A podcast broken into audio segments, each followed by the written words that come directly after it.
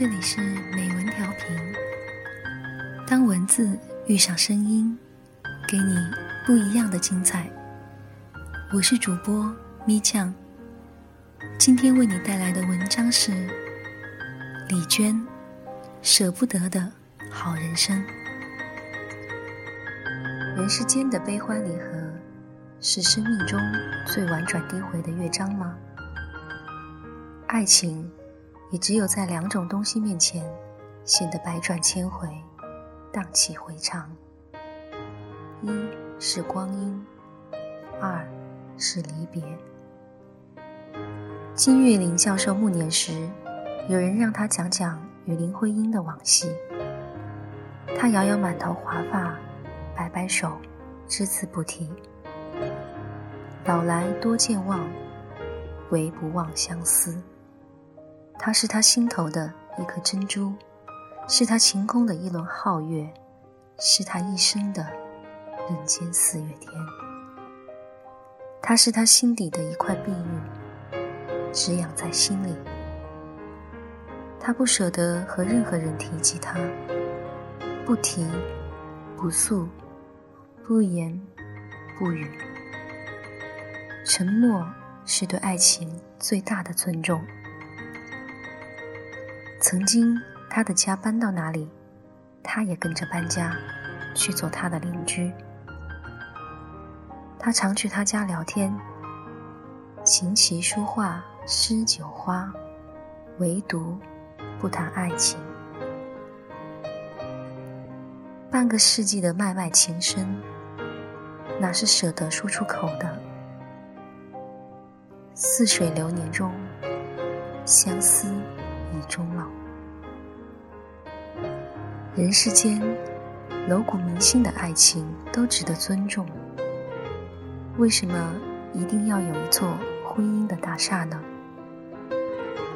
美好的爱情，值得用一生去回忆。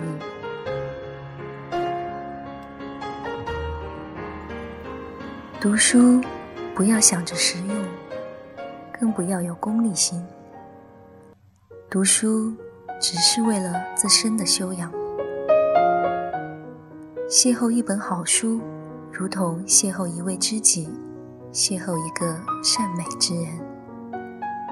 有时心生敬意，有时怦然心动，仿佛你心底埋藏多年的话，作者替你说了出来。你们在时光深处倾心相遇的一瞬间。情投意合，心旷神怡。张潮说：“少年读书如戏中窥月，中年读书如庭中望月，老年读书如台上玩月。皆以阅历之深浅，为所得之深浅耳。读书达到这样的境界，人生也显得清明而透彻。”平日里读书最喜欢的几本，大都来自古老雅洁的文字，来自源远流长的汉语。它们几乎与现实的浮华和喧嚣，永远隔着深深的沟壑。好书如佳茗，令人舍不得放手的，就是这样的好书，如《红楼梦》。幽梦影，小窗幽寂。我依靠它们，得到灵魂的安然。恍然明白，读书的目的，原来只为了和好东西倾心相见，如好事、好人、好物、好情。有的书借出去了。还回来的时候，整洁依旧，不仅毫发无损，而且还包了洁白的书衣，仿佛花容月貌的女子穿一件洁白的纱裙，内心一瞬间洁净喜悦起来，让我对还书的人起了珍重之意。我身边就有这样的女子，她纯净、博学。懂得文字的美好，在浮躁喧嚣的尘世间，能遇见这样一位爱书的女子，也是很幸运的事情。其实借书还书，也能看出一个人的品质和性情。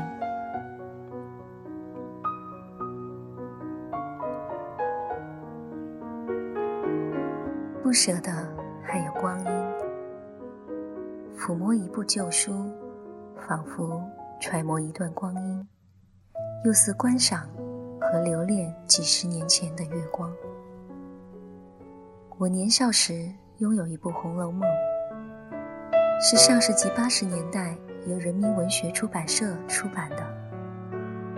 那部书共有四册，装帧精美，古意悠扬。疏影上是一位冰清玉洁的女子，安然地倚在山石旁，长裙垂地，拈花沉思。她心中默诵着。花谢花飞，花满天，红消香断，有谁怜？脚下的竹篮里盛满落花，她就是水晶心肝的。年少时，我便读到人间最美的书，是多么值得庆幸的事。有人曾问张爱玲，《红楼梦》。《西游记》比起战争与和平，浮士德哪部书好？张爱玲正言答道：“当然是《红楼梦》《西游记》好。”我也这样认为。